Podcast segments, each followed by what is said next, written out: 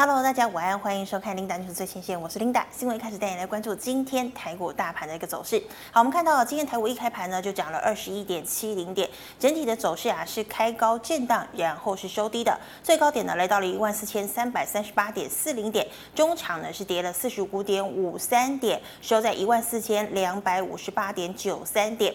好，成交量的量能呢，则是来到了两千两百七十七亿元。好，我们知道哦，大盘呢昨天呢是怎么样，收了一根。红 K 棒，而且呢，呃，这个回复了这个五日均线，但是今天呢，则是收了一根黑 K 棒哦，而且呢，回测了这个月线。那我们来看到呢，这个成交量哦，昨天还有两千五百零四亿，但是呢，今天呢，量是比较缩的，缩到了两千两百七十七亿。好的，我们再带你来关注今天的盘面焦点。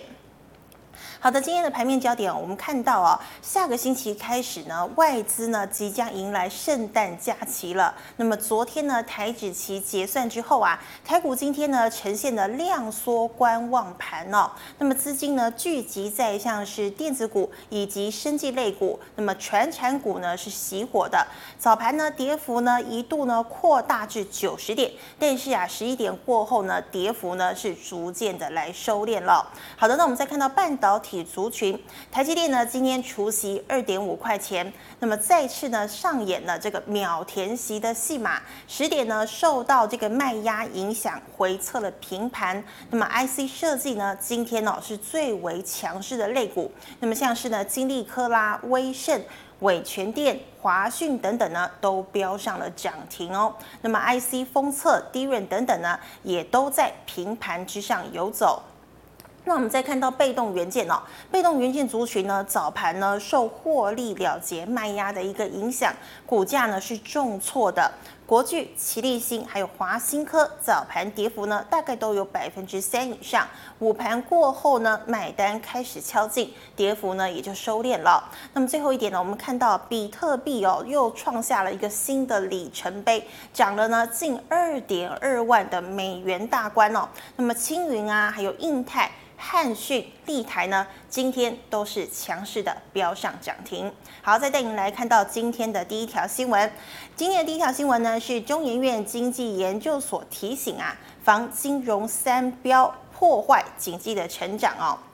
好，我们知道呢，今天呢是西元二零二零年国历的十二月十七号，再过十三天呢，我们就要挥别了这个二零二零年了。那么二零二零年最重要的一件事情呢，就是爆发了所谓的新冠疫情，那么造成呢全球世界各地的民众还有经济呢都有一定程度的破坏。那我们来看一下中研院研究指出哦，二零二一年呢经济有三大的不确定因素。好，首先呢，疫情全球流行缓解速度和疫苗施打的时程还没有未还没有定案哦。首先，我们知道呢，现在啊，全球的疫情呢，虽然疫苗已经研发出来了，可是呢，却丝毫呢没有减缓的一个呃一个感觉哦。因为第一个，我们看到呢，像是英国啦、美国啦，还有加拿大呢，现在呢已经都开始对民众施打了这个疫苗了。但是今天有一则消息哦，美国呢有个医护人员施打了辉瑞疫苗之后呢，出现了严重的不适，一种过敏的症状哦。所以这点呢是值得要留意的。那么法国呢，今天政府也表示了。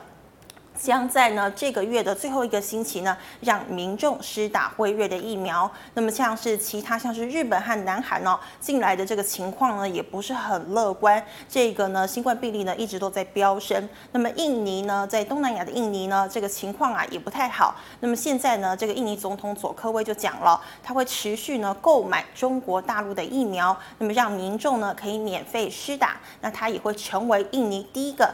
带头施打的总统，好的，所以我们知道呢，现在呢，即便有疫苗哦，全球的这个疫情呢，还是怎么样，还是相当的严重。那么再加上呢，中美对立的态势与其他地缘政治的风险。好，我们知道啊，美国总统川普呢，从二零一六年上台之后呢，就把中国还有其他国家呢，都当成了假想敌。那么在二零一八年的时候呢，又开启了所谓的美中贸易战争。那么现在呢，川普不到一个月就要卸任了，即将上任的呢是这个美国民主党的总统候选人拜登。那么大家都在猜啊，因为拜登呢以前是奥巴马的副总统啊，所以呢他的这个对中国的一个这个所谓的态度呢，应该是会比较温和一点点。但是呢，其实哦，现在谁也说不准，到底他上台跟中国的关系会怎么样？现在呢，其实还是一个大问号。那么还有呢，川普呢之前啊，跟俄罗斯和北韩的关系都不错。那么现在呢，换上了一个政治立场不太一样的总统，那跟北韩和俄罗斯的关系又会怎么样？也非常受到注目哦。那么呢，所以呢，就有可能引发这个地缘政治的风险嘛。那我们再看到哦，加上呢，两岸紧张关系的一个僵局，那么将牵动台湾贸易与投资还有金融市市场的发展。好了，那再看到呢，金融市场呢，今年出现了股市、房市、台币汇价的三标现象。那么市场价格飙涨的结果呢，就是啊。富者越富，贫者越贫哦。还有呢，新台币升值不利出口。我们知道呢，现在新台币呢已经升破了所谓的杨金龙防线，还有呢这个所谓的彭淮南防线哦。那么刚刚琳达查了一下呢，大概呢美金兑台币是呃二十八点一三兑一块钱哦。好，所以呢这个新台币呢一直在升值。可是呢，美国呢今天呢还公布了一个消息哦，第四度呢把台湾列入了这个汇率操纵国。那我们看到呢。新台币一直升值呢，当然是不利进口，但是呢，也不全然都是坏事。像是呢，就有利产业的转型升级。那么汇价升值呢，有利进口机械设备产业的升级。特别呢，是部分毛利不佳的产业，可善用呢这个时机来调整他们的体质。好的，那么今年呢，台湾 GDP 年增率啊，中研院经济所预估哦，大概呢是百分之二点七。但是呢，台股大盘呢已经上成了，上涨了两成多哦。那么资金行情呢早就已经过热了，一直进场的结果呢就很有可能呢让这个股市的泡沫来破掉。那么例如呢，像是一九九零年台股呢就从一万两千点一下子啊跌到了两千多点哦。那么对公司呢就会成为大的问题。因此啊，政府呢应该在对策上呢要来特别的谨慎。好的，在看到的第二条新闻呢，这个护国神山呐、啊，这个力博砍单概念股呢护主撑盘。好的，我们其实呢，在前天呢，也就是十二月十五号的时候呢，有跟大家聊到了这个呢，因为苹果 iPhone 呢要大砍单，所以呢，很有可能会影响到我们护国神山台积电五纳米制程的这个使用率会下滑到八成左右哦。但是呢，在昨天呢，其实啊，台积电的董事长刘德英就出来辟谣了，他就说啊，我根本没有收到苹果砍单的一个消息。那我们来看一下，外资呢进来呢就对台股市井。传出呢，因为 iPhone 十二上游拉货过度的积极，苹果呢将发动砍单，恐怕使台积电五奈米产能利用率下滑。那么对此呢，台积电哦驳斥传言。十六号呢，台积电还上涨了八块钱，强力反攻，那么宣示呢台积电霸主的一个地位。好的，社会呢先进制程需求的畅旺，台积电资本支出今年呢冲出了高价。设备厂像是宏塑呢，业绩就受惠，股价呢净扬了百分之六点九二。那么上游的 IC 设计股像是翔硕啦、世星 KY，以及下游测试界面厂旺系呢，则是上涨了百分之三到百分之七左右啊。那么法人呢就点出了台积明年呢三大爆点。包括了半导体大厂英特尔呢，扩大晶片委外代工，将为台积电呢创造近百亿美元额外的收入哦。好，我们知道呢，英特尔七奈米制程出包嘛，所以要转单给台积电。那么超微呢也顺势呢啊、这个下单了三万多片的产能哦。好的，那我们再看到呢，苹果的 Apple Car，也就是呢苹果的这个自驾车呢，渴望呢在二零二四年到二零二五年问世。那么传出呢，将于与台积电合作研发自驾车的一个晶片。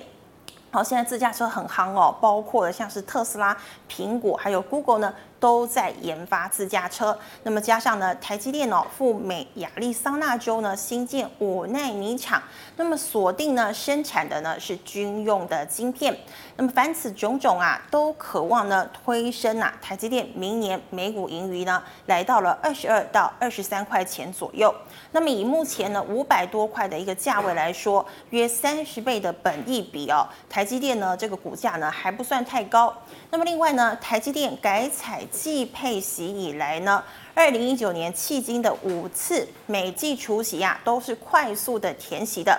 其中呢，有两次呢在除夕当天就已经填席了，其余呢分别为两个十一个交易日填席。那么最长的填席的天数呢，大概是十五个交易日哦。那么目前呢，市场看好在台积电后市持续看俏，加上呢先进制程技术领先等因素，今天除夕的首日呢，开盘没多久，台积电呢就真的完成了填息了。而台积电呢，本次呢现金股息的发放日哦，是在二零二一年明年的一月十四号。那么到时候呢，将会发放六百四十八点二五亿元的现金哦，也让广大的这个股东还有股民们呢，都可以有领到这个所谓的年终奖金。那么台积电呢，在稳定配息的政策之下，吸引不少呢看重现金报酬的机构投资者。那么像是的新加坡政府的筹资专户、挪威主权财富基金、美商摩根大通，以及我台湾的这个国发基金，还有劳退基金等等哦。好的，我们来看一下这个。台积电强涨概念股雨露均沾的这张表格，我们可以看到呢，台积电哦，昨天涨幅呢来到了百分之一点五九，好，法人呢也买超了八千一百七十五张哦。那么像是其他像是弘塑啦、祥硕、世星 KY、旺系呢，这个涨幅呢也大概在百分之三到百分之七左右。那我们来看一下护国神山今天的一个表现，好，二三三零的台积电。好，台积电，我们今天可以看到呢，它算是开高走低的一个走势哦。那么今天呢，跌幅来到了百分之零点三九，收在了五百零八块。好，我们知道呢，它昨天呢收了一根红 K 棒，而且呢收复了五日均线哦。但是今天呢，则是收了一根啊、比较长的一个黑 K 棒，而且呢又再次跌破了五日均线了。那么今天台积电呢是跌了四块钱。好，我们看一下三一三一的红素。弘塑呢，今天是开低走低的一个态势。好，我们可以看到呢，它的跌幅哦，来来到了百分之三点七一，哈，已经快接近百分之四了。那么弘塑呢，我们可以看到呢，昨天呢收了长红 K 棒，今天呢是拉了一根黑 K 棒，留长上影线哦，而且呢也是跌破了五日均线哦。那么弘塑今天呢是跌了十五点五块钱，还有呢五二六九的祥硕。好，祥硕呢，我们可以看到今天一样是开低走低，跌幅也来到了百分之二点八六了。那么昨天呢，一样是收了一根呃超级长的红 K 棒哦。那么呢，股价呢，昨天还一度呢来到盘中啊、近三个月来的新高，是飙上了一千七百九十块。但是我们可以看到呢，今天呢是收了一根长黑 K 棒。那么祥硕的今天的股价呢是跌了五十块钱哦。好的，我们再看到三六六一的世星 KY。世新 KY 呢，今天呢一样是开高走低哦，跌幅来到了百分之零点四八。昨天收了一根红 K 棒，今天呢则是拉了一根黑 K，但收复了五日均线，准备要攻克月线了。好，那么世新 KY 呢，今天是跌了三块钱。好，最后一档六四八八的环球金。好，环球金呢，今天一样是开低走低，跌幅呢来到了百分之零点九五哦。那么昨天呢，一样呢是拉了一根红黑棒，今天呢也是拉了一根黑黑棒，而且呢留长下影线，并且呢回测了五日均线。好，今天呢环球金是跌了六块钱。好的，回到我们的新闻重点。好的，再带您来关注今天的最后一条新闻呢、哦。ABF 重启多头，里昂重申买进欣兴。好，我们知道欣兴呢之前呢真的是祸不单行哦，除了被调降平等之外呢，还爆发了这个火灾啊。那么当时呢就有传说，哎，这个 BT 载板呢会转单给南电跟景硕，但是呢南电呢实在是供不应求哦，所以这个单呢估计呢是转给了这个景硕了。但是现在呢我们可以看到哦，里昂呢重申要来买进欣兴，到底是怎么一回事？好，星星呢第三季财报呢不如市场的预期，还遭逢了山阴厂的火灾。那么股价呢十月以来、啊，不仅落后大盘一成左右，还狂输南电的股价走势来到了百分之五十。那么里昂呢现在看好火灾啊带来的不确定性呢，其实已经过去了。那么 ABF 产能紧绷状况呢并没有改变。好，欣兴股价呢急起直追，迎头赶上国际级 ABF 厂厂商的评价。好，野村证券十月基于火灾的因素呢，降评了欣兴。那么深入评估之后呢，觉得这个影响呢其实是有限的，没有那么大。那么 ABF 呢吃紧趋呃吃紧的趋势不变之后呢，最近啊重新喊买欣兴。那么现在呢，里昂也加入了 ABF 指标股多头的拼图就完成了。那我们再看到南电哦，南电呢，身为 ABF 族群的一个领头羊，那么外资呢青睐度居高不下，尤其呢以高盛证券呢为多头的指标。好，高盛调查就显示啦，因为非海思的半导体客户呢，ABF 产能转移顺利，那么再加上呢关键客户为了确保产能，加强拉货，推升了 ABF 的报价。南电呢第四季营收啊表现呢将强于预期哦。好，那么像凯基呢就针对景硕来指出了，因为同业遭到了火灾，那么 BT 载板呢涨价大概至少百分之五以上，那么推估呢转单效应呢将使景硕第四季的营收呢季增百分之十到百分之十二。而且啊，客户的智慧机需求呢，还会续强呢到下一个季度哦。那么因此呢，高通、联发科下单强劲，给予呢景硕买进的平等。好，估价呢这个景硕的目标价是来到了一百一十六块。好，我们看一下这个 ABF 三雄重新合体的这张表格哦。南电呢，你看好像是高盛跟富邦呢，都将它的呃这个投资平等调升到了买进。那么推测合理的股价呢，最高来到两百四十五块钱。那么三零三七的星星哦，摩根大通跟里昂呢，都是把投资平等调升的。那么尤其有小摩呢，还给了星星优于大盘的一个平等。好，那么这个合理的股价呢是来到一百二十八块哦。那么刚刚讲到了景硕呢，则是一百一十六块钱。好，我们来看一下 ABF 三雄今天的表现。麻烦帮我切一下八零四六的南电。好，南电呢，今天我们可以看到啊，它呢是收在平盘的，是收一样的，是收在一百七十六点五块钱。那么连拉了两根黑黑棒，今天呢则是再收一根十字线。好的，我们再看到三零三七的星星。好，星星的话呢，今天呢是开高走低了。那么我们可以看到呢，它昨天呢收了一根黑 K 棒，今天呢也再收一根黑 K 棒，而且呢回测了五日均线。那今天星星呢是小跌了零点七块钱。好的，我们看到最后一档三一八九的景硕，景硕今天呢一样是开高走低的一个走势。那么昨天呢收了一根黑 K 棒回测的月线，今天再收一根长黑 K 棒哦，而且呢还跌破了月线，也跌破了五日均线了。那么今天。景硕呢是跌了零点七块钱。好的，回到我们的新闻，那么今天新闻呢跟大家分享到这边，我们来欢迎我们的李春华老师，老师好。哎，琳达好，各位观众朋友大家好。好，老师啊，今天呢照样呢举了三个问题要请问你。第一个，我们知道比特币哦真的是涨疯了，涨了近二点二万呢。那挖矿概念股可以追吗？是的，其实比特币这次如果要涨的话，其实有几个因素啦。第一个就是整个的法人机构哈，其实还慢慢的真的来增加它的投资部位在比特币。第二个就是知道我们。大陆中国大陆在花数位人民币嘛，嗯，所以区块链这一块已经在慢慢的受世界所有政府的认同。那第三个最重要的的是 PayPal 的部分，是，哎，我们知道 PayPal 全世界它用 PayPal 做电子支付有三亿的人口哈，哦，那未来也可以用比特币做支付了，哇，所以这三大因素推升比特币这。破了一万九千，来到现在两万一千多点。是。那但是这一波来讲呢，你可以看得出来，这一波的涨势呢，当然就是以汉讯、青云、呃、立台这些比较投机的股票为主。投机啊，对，你看，你看，如果说以显示卡来讲的话，啊，技嘉、微星这一波，你看也没有什么比较好的一个表现嘛。嗯、但是上一波来讲，他们都是有涨的哈。所以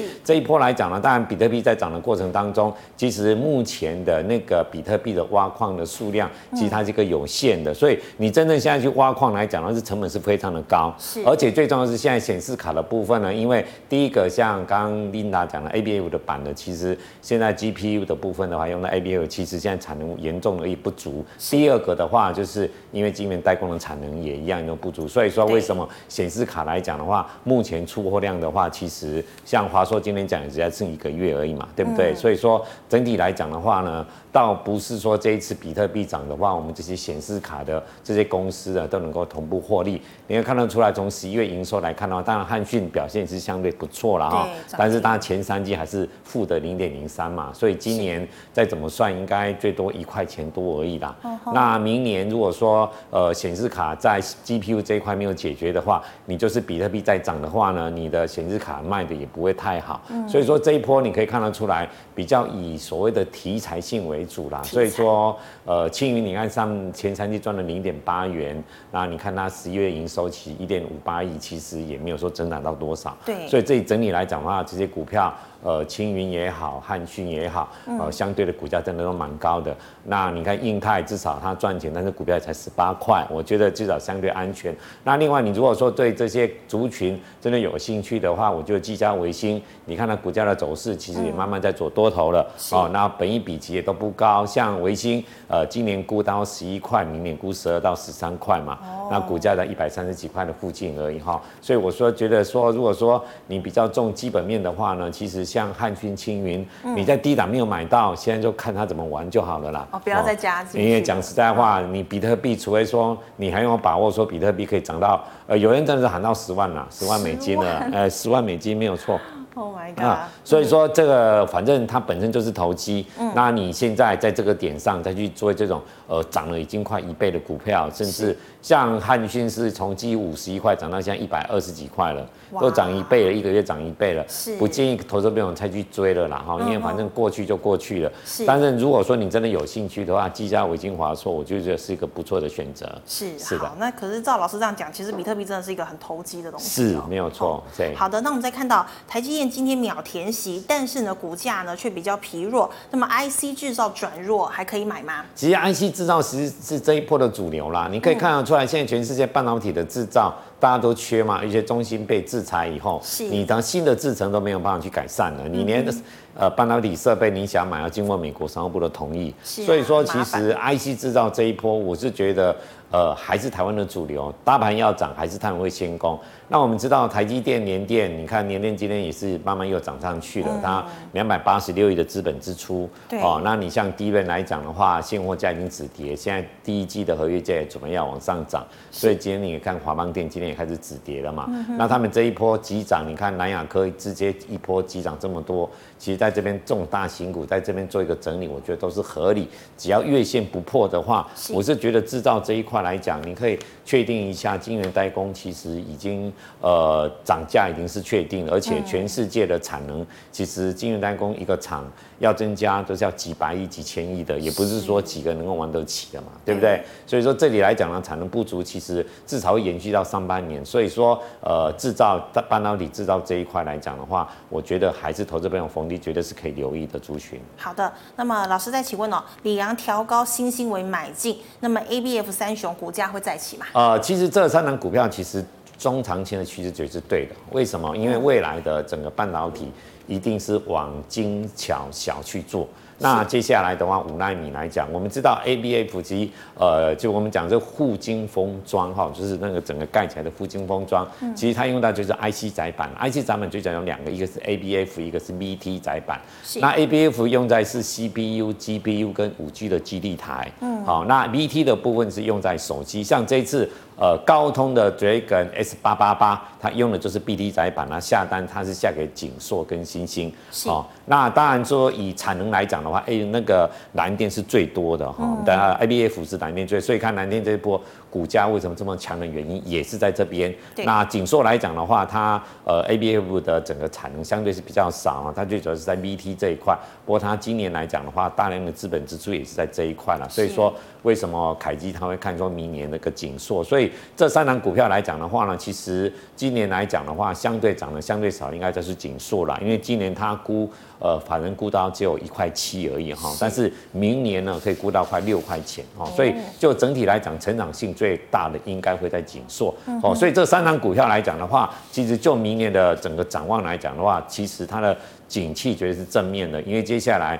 不管是半导体的走势，或是五 G 这一块来讲的话呢，因为窄板这一块能做的就只有三个国家：日本、韩国跟台湾。对啊，韩国是做给自己用。那日本来讲，NVIDIA 的技术来讲的话，其实它的产能没有像我们台湾这三家这么多。这么多。对对对，所以说这三只股票来讲的话，中长线投资朋友倒觉得绝对是可以留意的，没什么问题。好的，那老师我再请问哦，三七零八的上尾投控你怎么看？哦，上尾其实最近你看头部已经出来了哦，嗯、你看看得很清楚。好，那风电其实这一块来讲，我们就绿电来讲的话。呃，太阳能跟风电，我还是比较偏好风电啦，因为风电像上尾，其实今年呃以法人估的话，今年差不多也可以快到十块钱哦、喔。那呃明年估到十四块哦。如果说对。啊，当然，你看，如果说你从现行看来讲呢，是有点可怕了啊。嗯、但是如果说从基本面来看的话，其实本一比也差不多在十倍以上。当然，这里来讲，你从现行上季线破了又一个头部的现象，这里来讲的话，你如果持股很多的，我会建议还是要做一点减码的一个动作啊。码但是不需要全部卖。嗯、但是如果说你现在对一个比较中长线，因为风电这一块是台湾一个既定政策，而且风电这一块的阻碍相对的也没有像太阳能少，因为太阳能其实。台湾真的很多的农业用地要改成所谓的重电的话，都按农委会同意才可以哈，哦、所以这一块比较难一点。对，所以说以上委来讲的话，我是觉得你如果中长线的话。这边可以分铺布分批布局的，嘿。好的，那么再请问哦，六二零八的日阳科技怎么操作？那日阳其实也是半导体设备哦，那上前三季赚了两二点一八元啊，但是相对的它就没有像其他的股性那么强哦，因为它是做盘整了好几对真空墙体的一个部分哦。那这里来讲的话呢，如果说你想要介入的话，我会建议你一个长红突破均线再去买，然后出量再去买，不然这档股票你看它。可以整理了半年，还是在这个价位，所以的话，它股性相对会比较弱一点哈，嗯、是，是对，所以要等它底部出来，等它底部，然后至少你有个攻击量嘛，中级量跟 K 线出来的时候，是红 K 出来的时候要介入再介入比较好，嘿，对。好的，那再请问哦，六一二五的广运可以进场吗？呃，广运其实哈，其实大量区在二十七块的附近哈，二七，嘿，你看那个做的那大量区应该是在九月底的时候，那这一波大量区就要直接走，然后那一个长 A 下来。那这里整个所有均线已经跌破了，所以这里其实它之前它自己呃最主要的一个题材是储能哈，我们知道储能嘛，啊风电、绿电啊，动作就要储能嘛，这是未来电动车也是要储能嘛，所以这是在走储能这个题材。那真正储能的题材来讲，就台湾来讲的话，最主要是一个电池的一个技术了。所以也没那么容易哈。那整体来讲的话，我觉得这里它整个线型其实已经转空了。那尤其如果说现在收今天收二十九点六五，如果说大量区二十七块半那附近如果跌破的话，我会建议投资者还是先停损会比较好一点。好，老师，它其实底部还没有出来，对不对？对，底部还没有。嗯、对对对，而且整个季线都开始可能要往下了，要留意一下。是，是好，那请问哦，四九一九的新塘后续？呃，新塘这一波急涨又急跌啊，您可以看得出来。最主要是他收购的那家日本的一个半导体，其实还已经还要。至少华人贵要亏一到两年了，哦，是哦，对，那本身 MCU 这一块其实它属于华新集团的，那而且它的营收其实是并入了华邦电里面了。嗯、那整体来讲的话，你要注意一下，它这一波它的月线还是不能跌破，因为毕竟 MCU 这一块来讲，其实现在市况是不差啦。对，哦，那自己有华邦电来做它一个做一个代工的的状况，所以这里来讲，我觉得它这里应该做一个横向整理的状况。嗯、那这种股票其实你等于说。目前来讲，你看大量区都已经跌破了，对呀，啊，如果说短线上，我觉得没得不会不会有什么比较大的期待了。但是中长线来讲，因为毕竟它这家公司算是相对不错的公司啊，哈。是，所以说你中长线的话，投资我是觉得还是可以的，还是可以布局的。对，好的，那么再请问呢，二六一五的万海可以续报吗？哦，万海其实涨到这里来讲，嗯、跟其他的公司比，像长荣跟阳明，其实本益比相对比较高哈。那最重要是像我们讲长荣好了，其实明年能估到四块多了。嗯、那望海明年大家反正估是三块多，那阳明是估三块多。那你相对你看二六零九的阳明，你看现在才十几块而已嘛。嗯、哼那望海已经涨到四十几块了哈。所以说，而且望海最主要是在亚洲这一块的。那这一次涨的最多都在欧美线。对。哦，对不对？欧美线跟美东跟美西哈。所以这里望海，我觉得觉得你这一波。低档没买到，你如果想买航运的话呢，我会建议你还是去买长荣跟阳明会相对比较好一点。对的。那再请问哦，四九六一的天域后市怎么看？呃，天域是这一波应该是最强的股票，就是它了哈。嗯。哦，上礼拜大盘一直在修正，它一直往上涨哈。那它算是换红海集团一家公司。嗯。那它主要的产品有三个，一个就是驱动 IC 啊，面板的驱动 IC。是。第二个就是冲快。电源管理 IC、快充 IC，第三个就是电子标签的部分哈。是。那目前这三个产品对他来讲，其实都业绩都相当不错。但是最重要是因为它的产能能够拿到产能，因为鸿海集团的 Sharp 在日本有个八寸厂。哦。哦，所以说其实现在 IC 公司的 IC 设计公司的业绩都不差，就怕就是。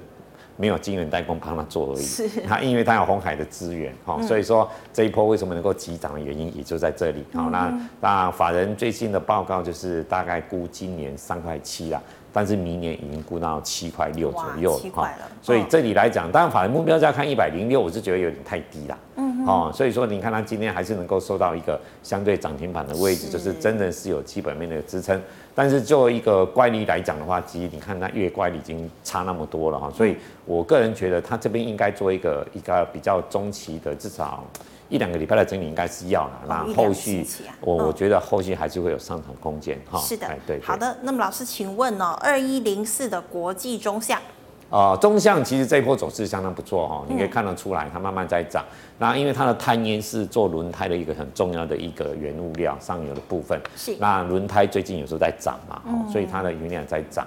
那另外一个，它有一个子公司叫能源电子哈，它最主要是在做电池芯的部分。是。目前它是全世界第三大的哈，而且已经慢慢的有点转亏为盈了。所以说这里来讲呢，未来电动车最重要就是电池管理这一块嘛。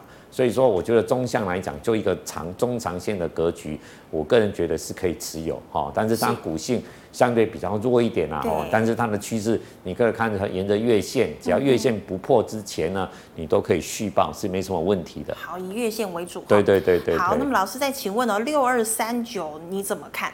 六二三九的历程其实是好公司哈，它前三季赚了六块七左右哈。那之前因为 Intel 有抽单，所以这波是跌的比较凶一点。不过就是低位来讲的话，其实目前报价也是在往上走了。所以说这里来讲的话，月线这边不破的话，都是可以续报的，甚至这边来讲可以做逢低做投资，我觉得是没问题的。哦，是因为是一家基本面很好的公司。对对对对对。好的，那我们再看一下三三二四，老师你怎么看？呃，三三二四双红来讲，最近线型讲实话是有点弱，你可以看得出来哈，嗯，整个颈线位置都已经破了哦，而且是一个呃三分之一四个多月的一个头部出来，嗯，呃，不过就是说这散热这一块来讲，未来不管是一个呃电池或是一些高效能运算来讲的话，散热这一块的话，技术是一定是要的，哦，那这里来讲，以法人今年他估是估十四啊。明年是估到十七块左右了，所以基本面来讲还是成长的啦，只是说整个线型来看是真的是有点丑哦，而且你看那个高点大量区跌破以后量就一直缩哈，所以这里来讲，如果说你是一个中长线的投资人，我就觉得你不用太去怕它哦。但是如果说一个短线来讲的话，因为毕竟整个线型都已经破了，我是觉得你还是要留一下做一个停损的动作啊。如果说你想买的话，就是慢慢买，不用急。我觉得这张股票其实后续应该还是有机会的，所以布局中长期就对对对对对，短线就先看就好了。好的，那么再请问哦，这个二三六八的金项店怎么看？哦，金项店其实最近法人才光靠调高它的财测啦，那最主要是它除了这一块的。笔电这一块，伺服器这一块，现在又加了一个所谓的交换器。我们知道交换器来讲，我们现在用的是一百 G 的交换器嘛。那未来你如果用到五 G 的话呢，需要用到四百 G 的交换器。那四百 G 的交换器，那个硬板的层数就会从十一百 G 差不多二十三到二十六层，可以要拉到三十二到三十六层那个硬板。好，那金相电呢，刚好这个技术来讲是相对不错。好，所以说外资它为什么？整个敢调高它的整个预期，也是在未来在交换期这一块。嗯、那我们看一下，其实就它的基本面来讲，前三季已经赚了三块七左右了吧？所以以今年跟明年来讲的话呢，其实它的获利还是能够成长的啦。那可以看得出来，其实 PCB 来讲，其实像这种做相对硬板的公司哈，其实呃股价像它现行这么漂亮的也真的没几家。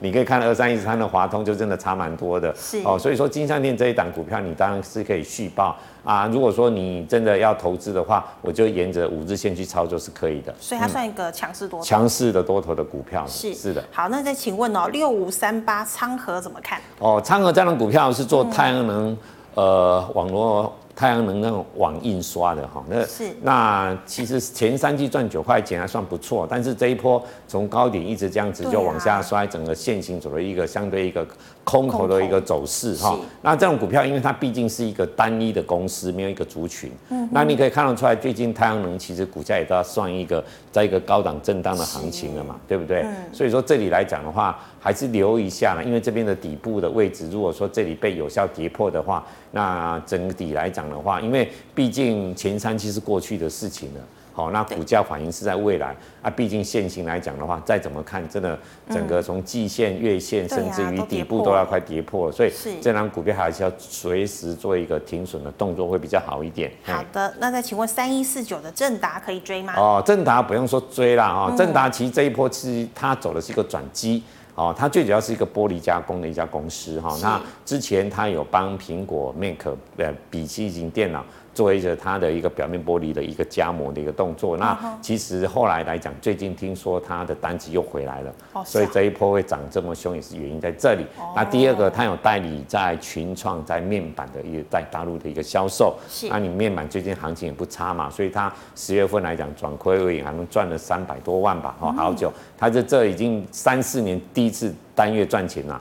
那接下来部分来讲，他有时候做绿建筑的部分。他要跟美国一家公司做那个绿建筑，他那个玻璃是随着阳光的多小可以做一个变色的一个整个过程哈，所以它算一个转机股，股性来讲也相当活泼哈。是，所以这里来讲，我个人觉得说，呃，你逢低接 OK 啦，我觉得后续它还是有上涨空间。上一波的高点，我是觉得是可以过的，是可以过的。对，是可以过的。那再请问哦，六四一四的华汉走势啊，华汉本身其实最近你看涨了两根，它就休息。对啊，本身来讲，工业电脑因为不是这一波的主流，你看所有的工业电脑股价都没什么涨哦。不过他手上握有的环宣百分之四十六，那时候那成本是五十八点六啊，环宣已经涨到一百一十几块的了。是，好，那本身它本身的几家子公司其实都还是相对不错。那整个本益比来讲的话，过去其实它都是从三十几倍的本益比，目前法人来看，它最主要是调整到二十几倍的本益比。是，所以说其实它。